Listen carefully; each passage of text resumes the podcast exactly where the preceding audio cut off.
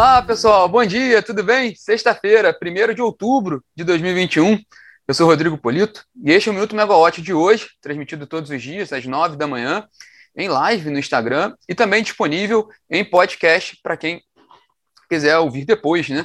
Ao longo do dia fica disponível nas plataformas de streaming, de plataformas de podcast, perdão.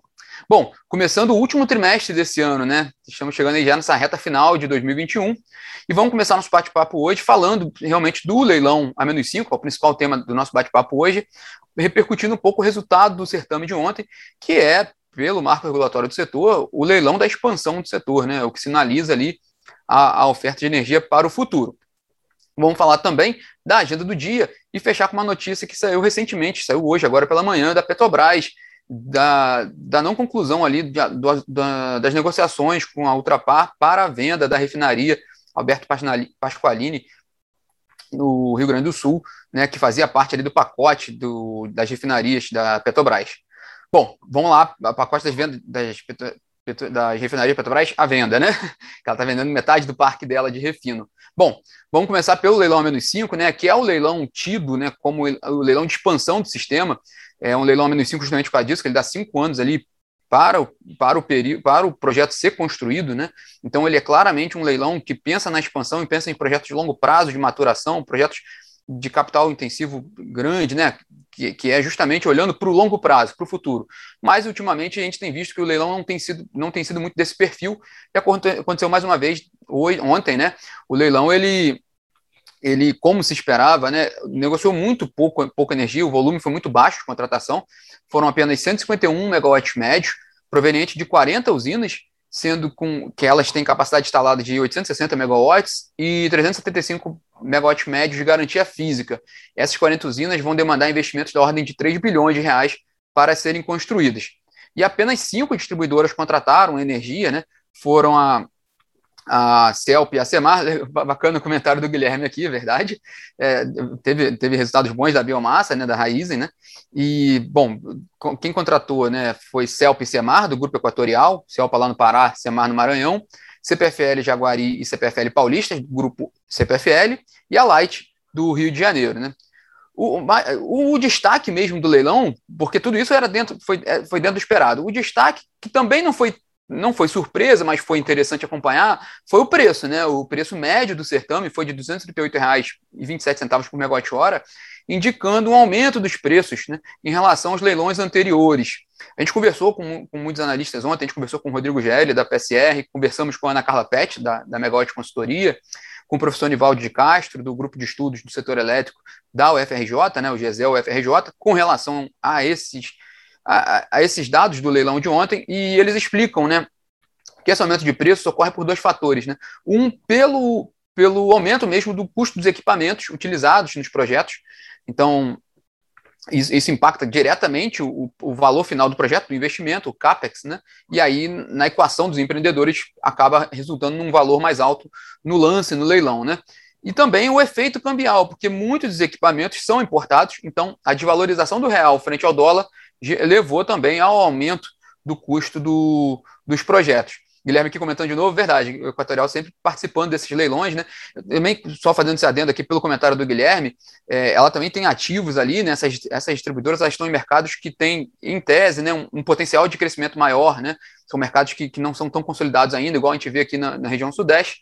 Então, de fato, o, o CELPA no Pará e Semar no Maranhão tem um potencial ali para crescimento de mercado interessante que a gente notou no, no, no leilão de ontem. Sobre o aumento de custos, na plataforma a gente tem abordado né, bastante essa questão dos aumentos, dos aumentos de custos, de aumento de custos, não é uma coisa tão recente, a gente tem materiais sobre, sobre esse tema, inclusive nessa semana a gente publicou uma reportagem interessante com relação a um, um estudo feito pela Catavento Consultoria, com base em relatório da Agência Internacional de Energia, mostrando um desses pontos, porque as fontes renováveis, né, eólica, solar, as baterias né, também, para essas tecnologias, demandam muito minerais específicos, né? Lítio, cobre, cobalto, terras raras, que são minerais importantes para essa cadeia produtiva e que com a tendência ali de transição energética, né, e o movimento de grandes países, grandes potências mundiais para a neutralidade do carbono, a tendência é que haja aumento de projetos renováveis e com isso aumente a demanda desses minerais, o que pode aumentar a questão, o, pode é, pode estressar a relação oferta e demanda e causar um aumento de preços. Né?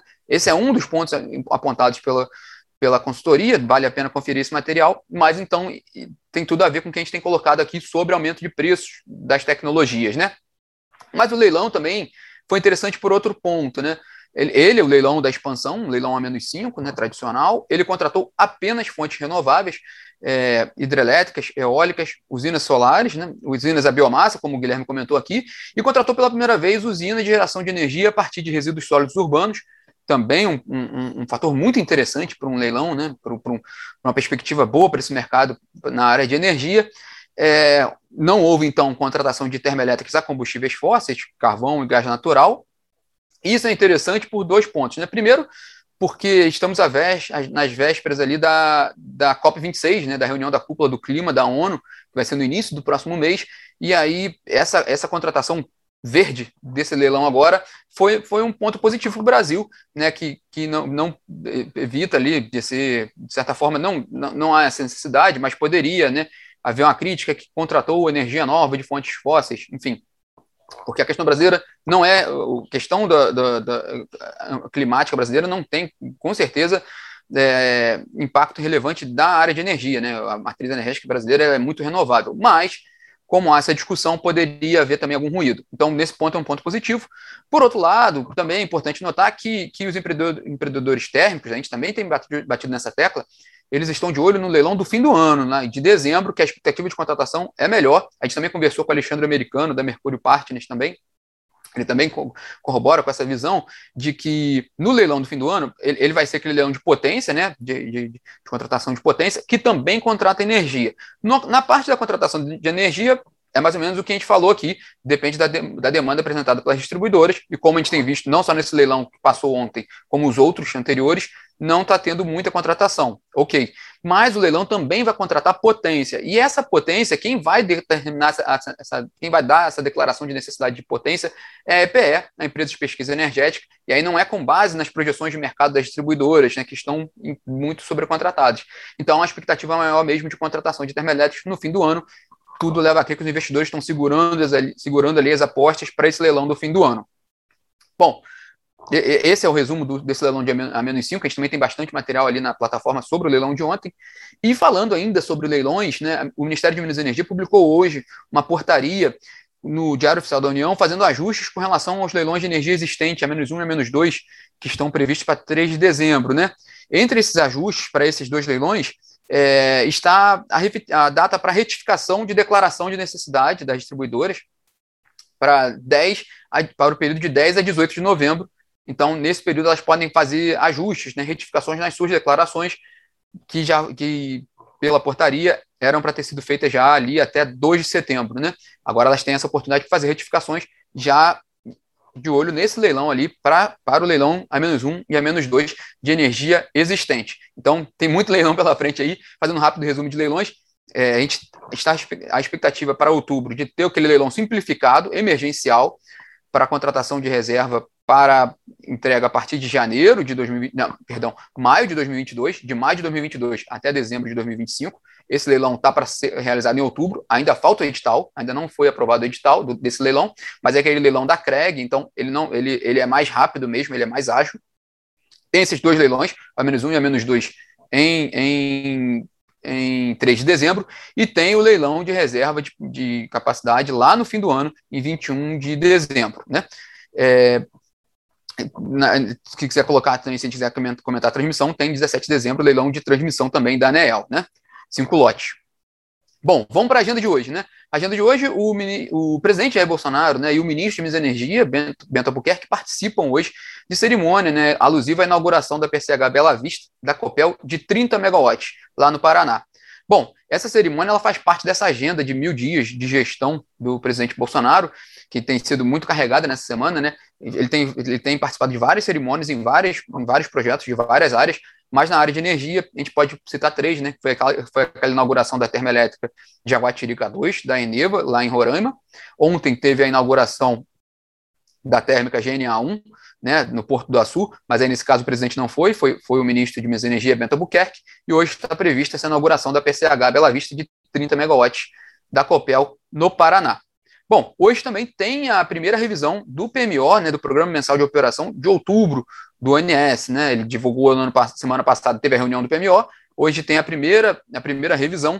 Só um ponto interessante, na live ligados no preço dessa semana, né, com a Juliana Chave, Chad, Chad perdão, e a Olivia Nunes, foi comentado, né, que a a indicação de mais chuvas no sul na próxima semana, né, essa expectativa, e também isso pode trazer uma certa redução nos preços de energia na próxima semana, né, por causa desse aumento de chuvas, mas o cenário continua de preços muito elevados, né? Então vamos acompanhar essa revisão do PMO hoje para ter uma, uma ideia do que, que vem pela frente aí, né? E para fechar nosso bate-papo hoje, na área de óleo e gás, né? A Petrobras acabou de divulgar agora pela manhã que ela finalizou as negociações com a Ultrapar, sem êxito, para a venda da refinaria Alberto Pasqualini, a Refap, lá no Rio Grande do Sul. É, então, volta a estaca zero esse, esse processo, né? Então, a Petrobras vai ter que reiniciar esse processo de venda da, da, refinaria, né? De novo, fazer uma divulgação da oportunidade de venda, ver os interessados, escolher ofertas ali vinculantes, enfim. É, o, o que é interessante é que isso ocorre justamente na semana que a gente teve uma discussão intensa sobre preços dos combustíveis, né? Em que a Petrobras conseguiu né, fazer um reajuste do preço do diesel da ordem de 9%, mas que, segundo analistas, continua defasado em relação aos preços do mercado é, externo, né, do mercado internacional, isso atrapalha a competitividade de outros players que tenham interesse em participar no mercado no Brasil. Então, certamente quem está interessado no programa de venda de refinarias da Petrobras está muito preocupado hoje com essa questão do preço, né? Lembrando que a Petrobras ela tem um pacote de oito refinarias à venda, ela já assinou contrato para duas, né? A Landulfo Alves na Bahia, para o fundo Mumbadala, e a Reman lá, lá em Manaus, para a TEM Distribuidora, mas agora é, é, teve esse, esse revés na Refap, não foi o primeiro revés, teve outra refinaria que também teve que voltar para estaca zero, então a gente vai acompanhar agora qual vai ser qual serão os próximos passos da Petrobras com relação ao programa de venda de refinarias, que é o principal programa de desinvestimento da Petrobras hoje, da carteira de desinvestimento da companhia. O principal programa são, é, é a venda dessas refinarias. Lembrando que a Petrobras tem um plano de desinvestimentos da ordem de 25 a 35 bilhões até 2025. Então, está, está aí essa, essa questão das refinarias. E lembrando também que ela tem um, um, um acordo assinado com o CAD para a venda dessas refinarias no processo de abertura do mercado. Né? Então, não é uma coisa tão trivial. A, a, a Petrobras ela é pressionada a se desfazer desses, desses, ativos. Por outro lado, ela também que, não pode fazer qualquer preço. Então, tem que encontrar uma, uma melhor solução para vender esses ativos. Bom, pessoal, esses são os destaques dessa sexta-feira. Tenham todos aí. Quem, quem, entrou depois e quiser assistir o bate-papo todo desde o início, o, o, o áudio da nossa conversa ele fica disponível no podcast, que vai subir já já nas plataformas de podcast. E desejo a todos né, um ótimo final de semana, final de, final de semana de paz e de descanso, porque semana que vem tem mais coisa. Tchau, tchau, pessoal.